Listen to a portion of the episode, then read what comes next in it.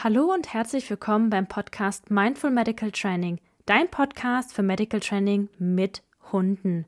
Ich bin Anke Juhas, Tierärztin und Hundetrainerin und daher liegt es mir besonders am Herzen, Wissen über Medical Training mit dir zu teilen. Ich freue mich wahnsinnig, dass du heute dabei bist und wünsche dir ganz viel Spaß mit der Folge. Bevor wir jetzt in die Podcast-Folge starten, habe ich noch eine kleine Info für dich. Du bist Hundetrainer oder Hundetrainerin oder vielleicht auch angehender oder angehende Hundetrainerin und du interessierst dich für Medical Training, dann bist du hier genau richtig. Denn die Welt braucht mehr TrainerInnen, die sich mit Medical Training fachlich fundiert auskennen. Am 13.08. ist es soweit und ich werde meine Neuigkeit mit dir teilen, wie du zukünftig noch mehr über Kooperationssignale und Medical Training von mir lernen kannst. Wenn du dich dafür interessierst, dann kannst du mir auch jetzt schon vorab eine E-Mail schreiben. Du findest alle Infos wie immer in den Show Notes. Und für alle Medical Training begeisterten HundehalterInnen wird es noch dieses Jahr den Online-Kurs Mindful Medical Training, dein Einstieg ins Medical Training mit dem Kooperationssignal KinTarget geben. Es wird nur noch ein einziges Mal dieses Jahr die Möglichkeit geben, am Kurs teilzunehmen. Wenn du dich dafür interessierst, kannst du dich sehr gerne auf die Warteliste setzen, denn dann erfährst du als Erster oder als Erster alle Informationen rund um den Kurs und den Start. Die Infos dazu findest du natürlich auch in den Show Notes. Heute darf ich die liebe Leslie Kirchner als Gast begrüßen, beziehungsweise als Gästin. Die liebe Leslie war schon in der vorherigen Podcast-Folge bei mir und hat schon über ihre Expertise im Medical Training, im Robbentraining berichtet. Aber heute ist Leslie nochmal hier, um über ihre ja, über ihre Erfahrung mit dem Medical Training mit ihrem Hund, mit ihrer Hündin, der lieben Mascha, zu berichten. Und ich freue mich wahnsinnig, Leslie, dass du heute hier bist. Und vielleicht magst du dich trotzdem noch mal für den einen oder anderen, der noch nicht in die letzte Podcast-Folge reingehört hat, einmal kurz vorstellen. Hallo, liebe Anki, vielen Dank, dass ich noch mal mit dabei sein darf. Ich bin die Leslie. Ich arbeite beruflich im Robbenforschungszentrum in Warnemünde und äh, mache eigentlich den ganzen Tag nichts anderes als Tiertraining mit wunderbaren Seehunden, Seelöwen, einem südafrikanischen Seebär. Und zu Hause habe ich natürlich, was heißt zu Hause? Mein Hund ist eigentlich immer mit dabei, auch auf der Arbeit. Habe ich meine liebe Mascha, die mich von Beginn an auch ein bisschen vor kleine Herausforderungen gestellt hat und somit haben wir auch das Medical Training begonnen, hatten am Anfang ein bisschen Schwierigkeiten und haben dann mit ganz viel Glück die liebe Anki gefunden und auch direkt an ihrem ersten Medical Training Online-Kurs teilgenommen und ganz wahnsinnig viel mitnehmen können. Es war mir eine Ehre, dass ihr dabei wart. Wirklich. Man kann sich keine bessere Kundin, kein besseres Mensch-Hund-Team vorstellen als die liebe Leslie und die Mascha. Zu dir gehört ja auch noch ein Kätzchen, dein Kater. Zwei. Zwei Kätzchen. Zwei sogar, auch zwei. Ja. Ich habe immer nur, glaube ich, ein Kätzchen gesehen, das manchmal durch die Videos gelaufen ist. Und wie lange ist die liebe Mascha schon bei dir? Die Mascha habe ich jetzt seit knapp zweieinhalb Jahren. Sie wird vermutlich sechs Jahre alt, genau weiß man es nicht. Sie kommt von der Straße Rumäniens, hat wahrscheinlich nicht so wahnsinnig gute Erfahrungen gemacht, aber mittlerweile hat sie sehr, sehr gut ins Leben mit Menschen gefunden, würde ich mal sagen. Das heißt, als sie zu dir gekommen ist, standet ihr erstmal vor einigen Herausforderungen? Genau. Und, was und vor allem auch gleich medizinischen Herausforderungen fing erst mal so an. Da war sie, glaube ich, vier Wochen bei mir. Wir waren noch so beim ersten Kennenlernen und sie hatte plötzlich einen unglaublich dicken Bauch. Und ich habe die Wahnsinnspanik gekriegt. Mein Hund hat eine Magendrehung. Und wir hatten noch kein richtiges Vertrauensverhältnis aufgebaut und der Weg führte uns ganz schnell in die Tierklinik wo sich Gott sei Dank herausstellte, dass Madame den Futtersack vom Hund des Chefs geplündert hatte und sich einfach nur maßlos überfressen hat. Aber da stellte sich eben direkt schon raus, dass wir beim Tierarzt ein paar Schwierigkeiten kriegen könnten. Und da war mir sofort klar, daran müssen wir direkt arbeiten, damit das nicht äh, in einer Katastrophe endet. Wir hatten da ganz großes Glück mit dem Tierarzt, der sich wirklich wahnsinnig viel Zeit genommen hat, so gut es eben ging bei einer Verdachtsdiagnose Magendrehung und den Hund auch komplett am Boden behandelt hat. Da war ich so wahnsinnig dankbar.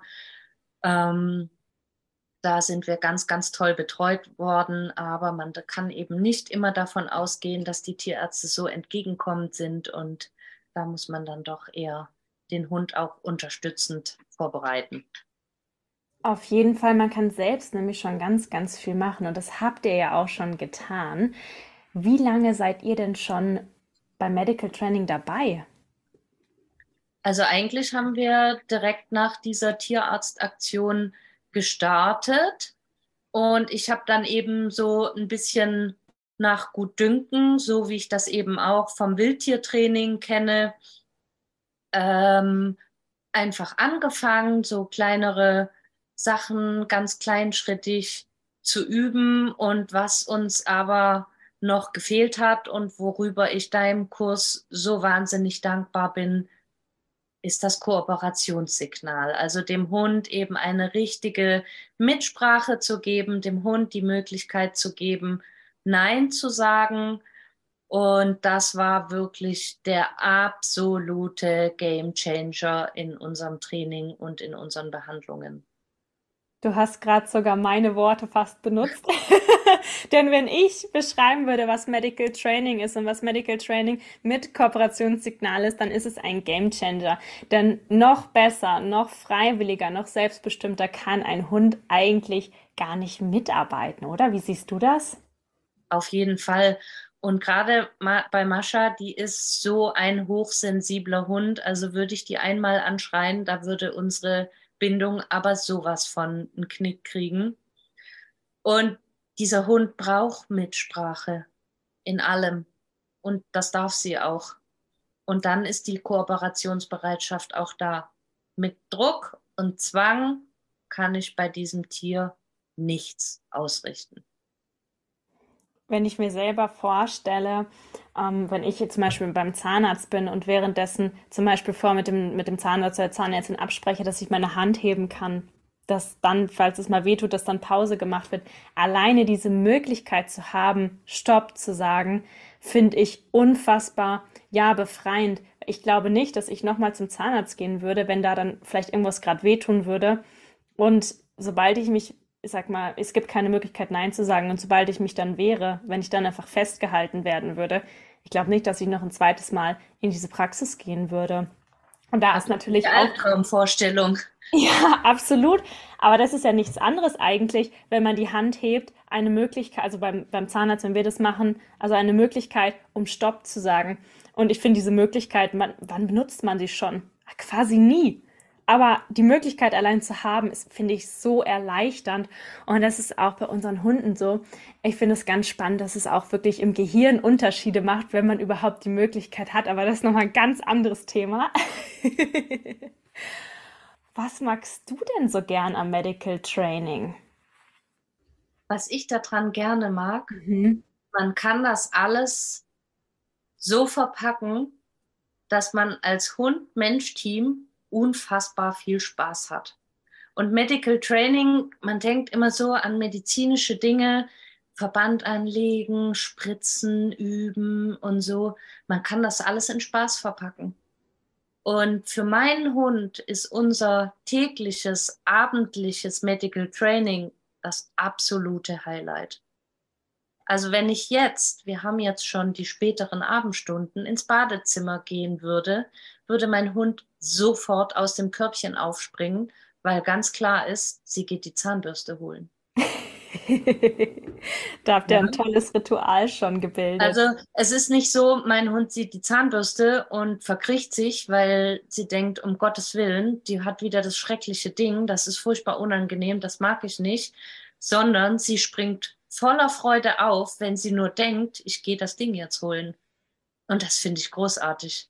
Also dann weiß ich doch, dass ich irgendwie alles richtig gemacht habe, wenn man solche in Anführungsstrichen unangenehmen Dinge so verpacken kann, dass der Hund da richtig, richtig Lust drauf hat. Das klingt, glaube ich, so motivierend für viele HundebesitzerInnen da draußen, denn ganz viele haben natürlich die Herausforderung, wie, wie ihr sie ja auch habt, mit dem, dass wir einfach den, der Zahnstein sich schnell bildet und man würde gerne Zähne putzen oder auch einfach mal eine regelmäßige Maulkontrolle machen, aber es ist ja gar nicht immer möglich. Es birgt natürlich auch ein gewisses Risiko, wenn wir die Lefzen unserer Hunde anheben und uns da eben direkt an den Zähnen befinden, weil unsere Hunde haben die Zähne ja natürlich nicht nur zur Zierde da, die sind ja auch da, um eingesetzt zu werden. Ja, umso toller finde ich das, dass ihr da was Schönes für euch gefunden habt, dass die Leslie, die Leslie sage ich schon, dass die Mascha, wenn sie die Zahnbürste sieht, wirklich freudig zu, zu dir kommt und ja, das fasst ja eigentlich schon ganz gut zusammen, was, was die Mascha am besten am Medical Training findet. Eigentlich das, die gemeinsame positive Arbeit mit dir. Habe ich das richtig zusammengefasst? Genau, also dieses Mädchen ist sowieso unglaublich, was die auch an, an Ängsten freiwillig überwindet. Hauptsache, wir machen was zusammen und das ist irgendwie aufregend und toll. Also so als Beispiel, ähm, sie kommt von der Straße, ich habe keine Ahnung, was sie für Erfahrungen gemacht hat. Und als sie dann so langsam bei mir angekommen war, habe ich eben verschiedene Dinge im Alltag mit ihr geübt und dazu gehört zum Beispiel eben auch das Nutzen von öffentlichen Verkehrsmitteln. Wir haben das große Glück, dass bei uns die Endstation der S-Bahn ist, so dass die Züge dort auch einfach minutenlang stehen und man kann mal auf den Bahnsteig gehen, wenn noch kein Zug da ist dann, wenn ein Zug da ist, dann mal einfach nur die Türe öffnen, mal nur bei geöffneter Türe einen Blick reinwerfen, dann mal reingehen und so weiter. Und sie hat sich am Anfang so gegruselt vor diesem, vor dieser S-Bahn. Also, aber sie wollte immer selbstständig da rein. Also sie hat mich gezogen in die S-Bahn rein, hat dann innen gemerkt, oh, eigentlich ist mir das alles irgendwie zu viel und ich finde es furchtbar gruselig. Und dann sind wir auch sofort wieder rausgegangen. Und dann ging das von vorne los. Nee, ich überwinde mich, lass uns da reingehen. Und das war natürlich auch immer mit ganz, ganz tollen Belohnungen verbunden. Und mein Hund liebt S-Bahn fahren. Mittlerweile ist sie auch in der S-Bahn total entspannt an entspanntes Hinlegen war nicht zu denken lange Zeit, weil da kommen ja auch immer neue Leute rein. Manchmal sind dann da Hunde, dann kommt ein Kinderwagen. Das ist alles ganz furchtbar interessant. Und letzte Woche hat sie sich einfach hingelegt, ohne dass wir daran gearbeitet haben. Da war ich auch sehr, sehr stolz. Sich oh, einfach schön. hingelegt. Toll. Das ist so auch einfach ganz von selber entstanden, eben durch das bedürfnisorientierte Training ohne Druck und ohne Zwang, dass solche Dinge sich dann tatsächlich von selber einstellen können, ohne dass ich da gezielt dran arbeiten muss. Auf jeden Fall. Wenn der Hund natürlich die Wahl hat und entscheiden kann, mache ich das jetzt oder hören wir auf, wenn es mir zu viel wird, dann traut er sich natürlich auch bedeutend mehr. Und wenn man dann herausfordernde Situationen gemeistert hat, also ein Erfolgserlebnis geschafft hat und dann noch das Frauchen oder das Herrchen sich mit einem freut, das fördert natürlich das Selbstbewusstsein, das Selbstvertrauen, das ist natürlich wahnsinnig. Und wenn ich mir dann noch vorstelle, dass du sie auch noch dann ja feierst, dass du dich mit ihr freust, ich glaube, dass oh, das tue ich. Ja, das kann ich mir sehr gut vorstellen. Und da werde ich sehr oft äh, sehr belächelt von den Menschen, aber das Schöne ist, ist mir total egal. Das ist eine tolle Ich freue mich für meinen Hund. ich sage es auch mal, wir müssen uns mit unseren Hunden freuen, weil sie merken ja auch, ob wir uns wirklich freuen oder ob wir sagen, hey, hm, das hast du ja gut gemacht. Oder wirklich, boah, das war ja richtig gut, weil es gibt wirklich Leistungen, die sind toll. Und das, ist, das muss natürlich auch gefeiert werden. Wenn wir nochmal aufs Medical Training zurückschauen, was habt ihr denn bisher alles geübt? Ihr habt natürlich schon eine ganz schöne Menge geübt, alleine das Zähneputzen. Da seid ihr bestimmt einigen ganz schön voraus, aber was habt ihr denn sonst noch geübt? Oh, jetzt muss ich mir gerade mal hier meine kleine Equipmentkiste angucken. Ähm, was ich tatsächlich vor dem Zähneputzen angefangen habe, ist die Fellpflege. Und die Fellpflege ähm, haben wir aufgebaut, lange bevor wir deinen Kurs kannten. Und da habe ich mir selber ein Kooperationssignal ausgedacht, beziehungsweise der Hund hat das von sich aus angeboten. Bei uns läuft das so ab. Ähm, ich hole die Bürste raus. Ich frage sie, sollen wir bürsten? Und dann kommt sie von sich aus zu mir und setzt sich vor mich. Und sobald sie sich setzt, ist das für mich das Okay-Zeichen. Und jedes Bürsten hört sofort auf, wenn der Hund aufsteht oder geht. Und so ist unser Deal.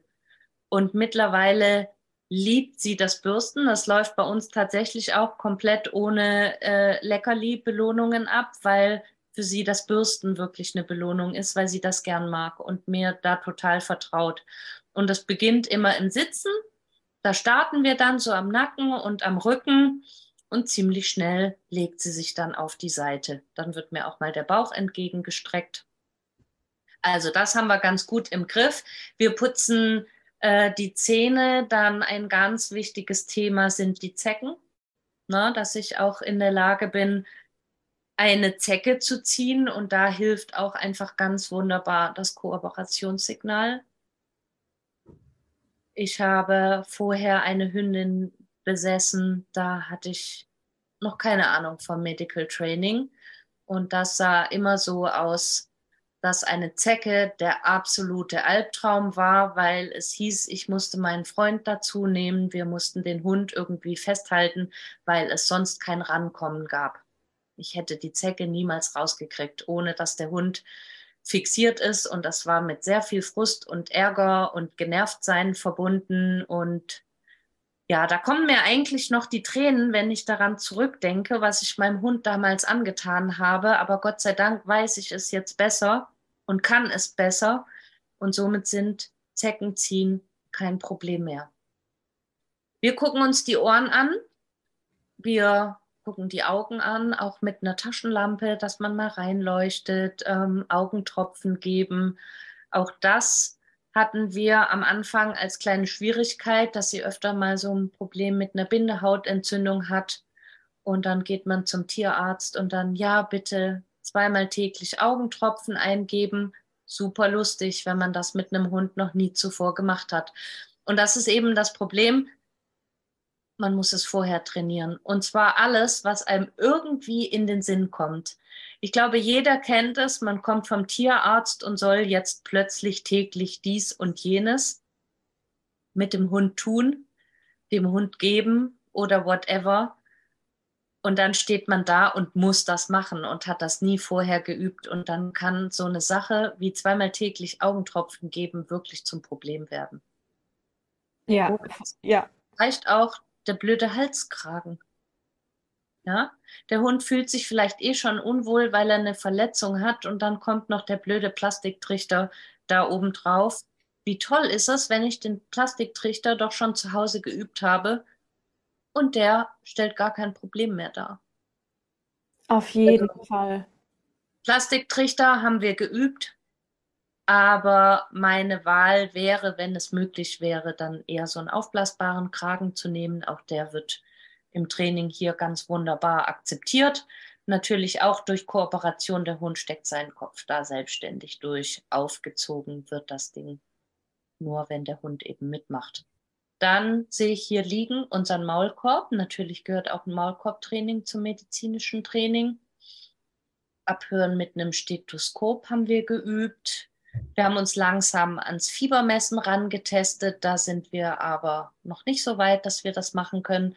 Das ist aber eins meiner großen Ziele noch, weil das wirklich auch im Ernstfall sehr, sehr hilfreich sein kann, wenn man einfach seinem Hund mal kurz die Temperatur nehmen kann.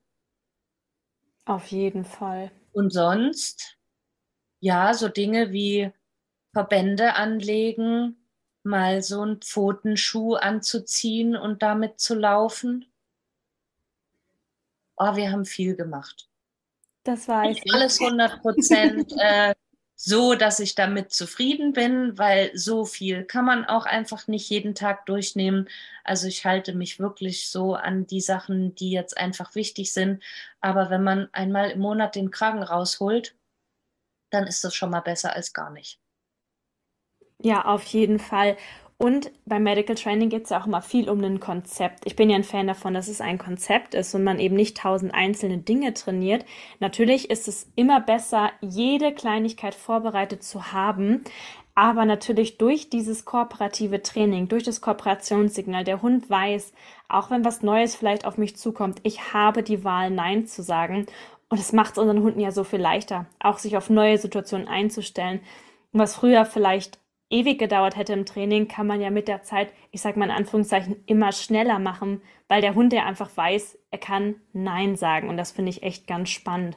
Du hast jetzt gerade gesagt, dass du eine Equipment-Kiste hast.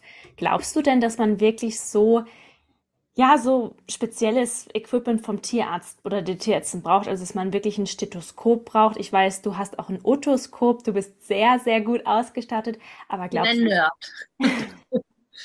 Aber glaubst du, braucht man das wirklich? Nein, auf gar keinen Fall. Man kann sich aus sämtlichen Alltagsgegenständen irgendwelche Sachen zusammenbasteln. Du hast ja da auch tolle Videos in deinem Kurs, wie man sich aus einem Ladekabel ein Stethoskop basteln kann und lauter solche Dinge. Nein, man kann das tatsächlich machen, ohne einen Cent dafür ausgeben zu müssen.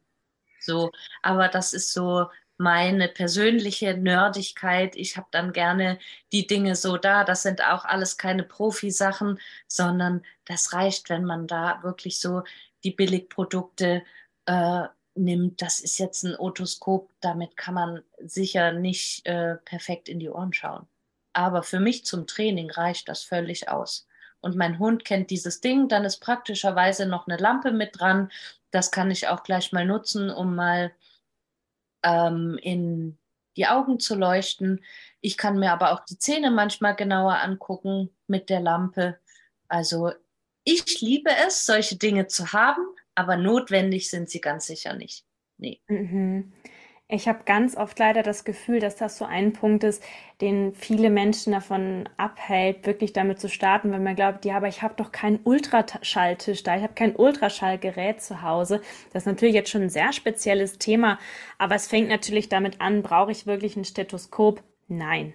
Es gibt immer andere Möglichkeiten und auch mit der Lampe. Man braucht, also ich finde es super, wenn jemand natürlich gut ausgestattet ist, aber man braucht es nicht. Es gibt ja auch andere Lampen, zum Beispiel auch die Handytaschenlampe. Bei vielen Handys kann man da die Helligkeit auch noch runterstellen, falls dann die Handytaschenlampe doch zu hell sein sollte. Da gibt es ja wirklich ganz, ganz viele tolle Möglichkeiten, um eben nicht das aufwendige Equipment zu kaufen.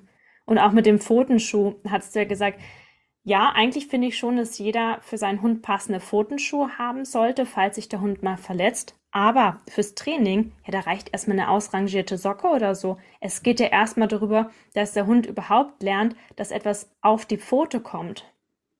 Ja, genau. Ja. Also wirklich, Equipment braucht ihr nicht. Ich glaube, jeder ist kreativ genug, um sich da irgendwas zusammenzubasteln. Und wenn es jetzt der Ultraschall sein soll, dann klappt man den Laptop auf, macht da ein Kabel dran und äh, nimmt vorne irgendwie einen Tennisball oder was man eben so findet und übt das damit. Ist gar kein Problem. Ne? Du also das ist kein Ultraschallgerät.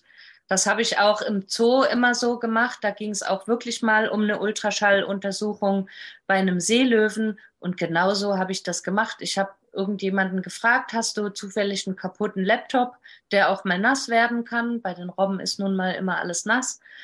Ähm, habe ich einen alten Laptop, der überhaupt nicht mehr funktioniert, habe da ein altes Kabel dran gemacht und vorne irgendwas mit einer Kugel gebastelt. So haben wir Ultraschall geübt.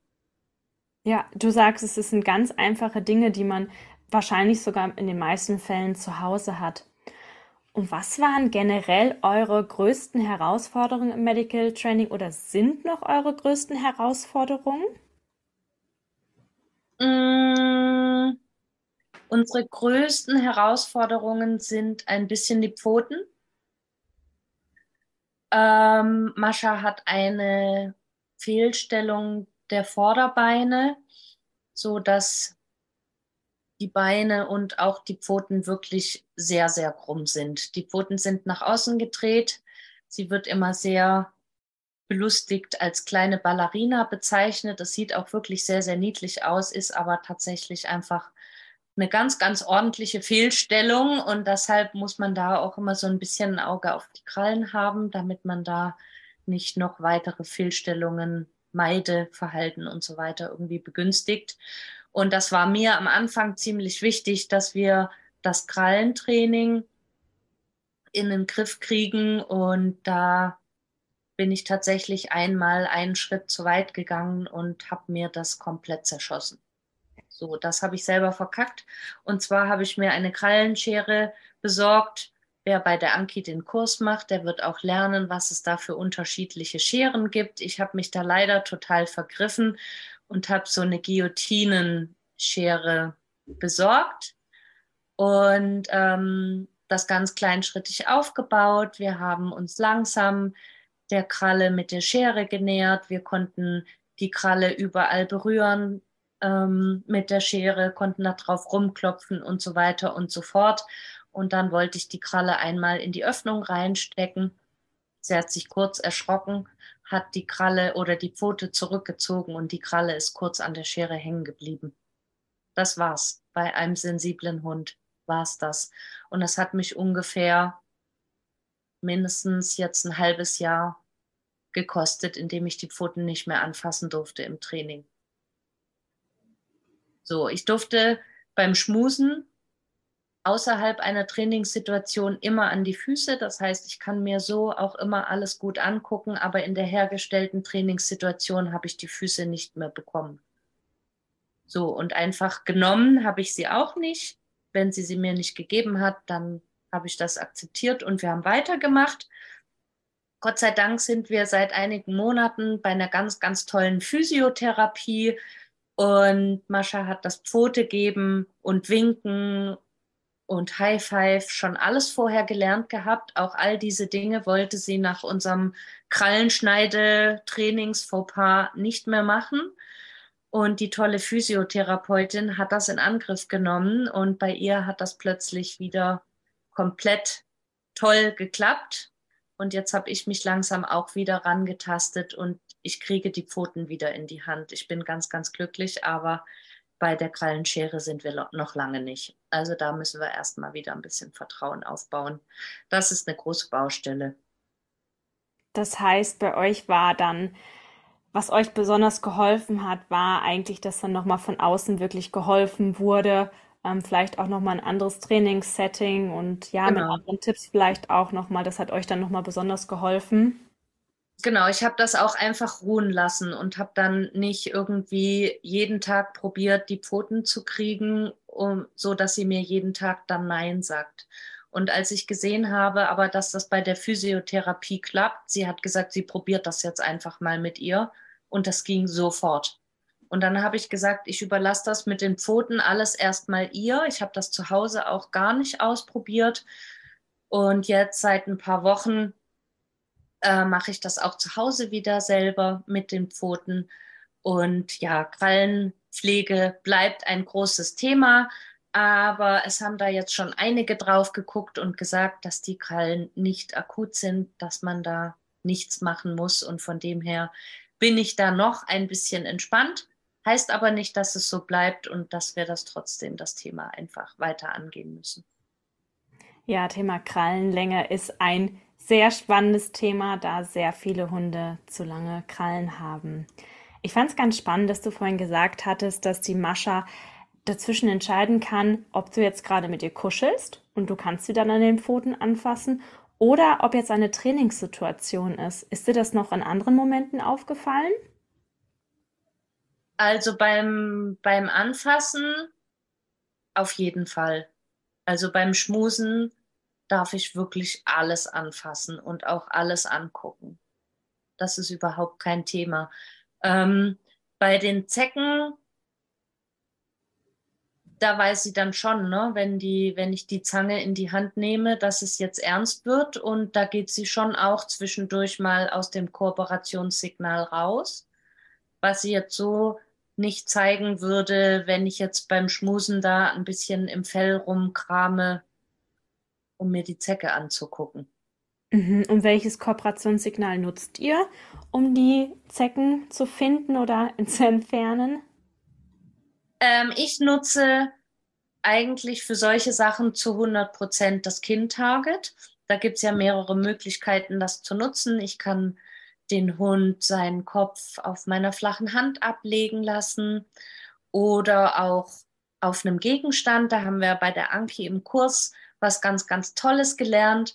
Und zwar, dass wir einen Waschlappen benutzen, den wir über unsere Hand ziehen und der Hund lernt, seinen Kopf auf den Waschlappen abzulegen. Das hat einfach den Vorteil, wenn ich mal meine beiden Hände brauche, dann kann ich diesen Waschlappen zum Beispiel auf einen kleinen Hocker legen und der Hund weiß einfach, dass er dann auf dem Waschlappen auf dem Hocker seinen Kopf ablegen kann. Genau, das haben wir äh, ganz, ganz toll gelernt. Und ähm, ich nutze das auch zum großen Teil, teilweise aber auch ohne Waschlappen, auch wenn zum Beispiel einfach unterwegs mal was ist, wenn ich mal unterwegs eine Zecke ziehen muss oder so, ich habe den Waschlappen nicht dabei, dann ist mein Hund auch in der Lage, das Kooperationssignal auszuführen, wenn der Waschlappen nicht mit dabei ist. Das finde ich auch immer so einen ganz praktischen Gedanken noch, aber ansonsten nutze ich den gerne. Und die Zecken ziehe ich mit dem Kooperationssignal. Meistens lege ich ihren Kopf dann auf meinem Knie ab, dass ich zum Beispiel auf einem Hocker sitze und dann habe ich auch beide Hände frei und kann mit der einen Hand im Fell wühlen und mit der anderen Hand dann die Zange bedienen und die Zecke ziehen. Ja, das ist auch eine wirklich schöne Möglichkeit, weil wenn du, wenn du den Waschlappen auf deine Knie ablegst, dann merkst du ja auch schon frühzeitig, wie viel Druck Mascha zum Beispiel mit dem Kinn noch auf ja. den Waschlappen abgibt. Und da weißt du ja schon, bevor Mascha überhaupt das Kooperationssignal verlässt, ob jetzt langsam der Moment kommt, wo sie anfängt zu zweifeln oder nicht. Du kannst ja also dann nochmal ja früher aufhören. Das hat natürlich auch ein bisschen was mit Maschas Größe zu tun, dass ihr euch da gut anpassen könnt, weil Mascha nicht so groß ist. Bei manchen Hunden, die vielleicht auch noch kleiner sind, ist es auch schwierig oder bei sehr großen Hunden vielleicht. Aber das ja, das Kind-Target ist wirklich ja, ein wirklich sehr, sehr tolles und praktisches Kooperationssignal. Klar, es gibt immer mal Situationen, wo es vielleicht nicht geeignet ist, aber ich würde sagen, in den meisten Situationen ist es schon geeignet. Also mir hilft das einfach ganz enorm in so, so vielen Sachen. Mhm, mhm. Und wo lag generell im Medical Training deine größte Herausforderung, also deine persönliche Herausforderung? Meine persönliche Herausforderung war wirklich ähm, nochmal ganz extrem auf die Körpersprache des Hundes zu achten. So, man denkt immer, man kann seinen Hund ja schon so ganz gut lesen. Und wenn man dann aber wirklich lernt, genau hinzugucken, dann fallen einem nochmal tausend Sachen mehr auf. Also wirklich auf ganz kleine Anzeichen zu achten und die Trainingsschritte wirklich klein zu halten. Ne, man neigt dann doch dazu, oh, das hat jetzt toll geklappt, da machen wir gleich mal weiter.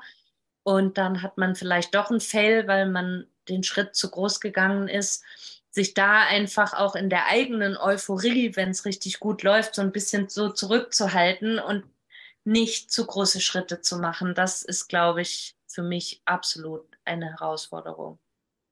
Das lädt natürlich auch ein, wenn der Hund das wirklich toll anbietet und es klappt und es der nächste Schritt klappt auch und der nächste Schritt klappt auch. Das kann ich schon gut nachvollziehen. Aber du sagst es, dann ist es aber nicht mehr im Sinne des Hundes, weil wir das natürlich wollen und weil wir das so toll finden, findet der Hund das vielleicht dann irgendwann nicht mehr toll. Und das ist auch eine ganz tolle Überleitung zum Thema kleinschrittigem Arbeiten. Ich weiß, du bist ein Riesenfan von kleinschrittigem Arbeiten. Ja, was hat dir geholfen, um zu realisieren, dass man vielleicht manchmal nicht ganz so kleinschrittig arbeitet, wie man eigentlich denkt? Mir hat dein Kurs geholfen. ohne äh, jetzt hier für Werbung bezahlt zu werden.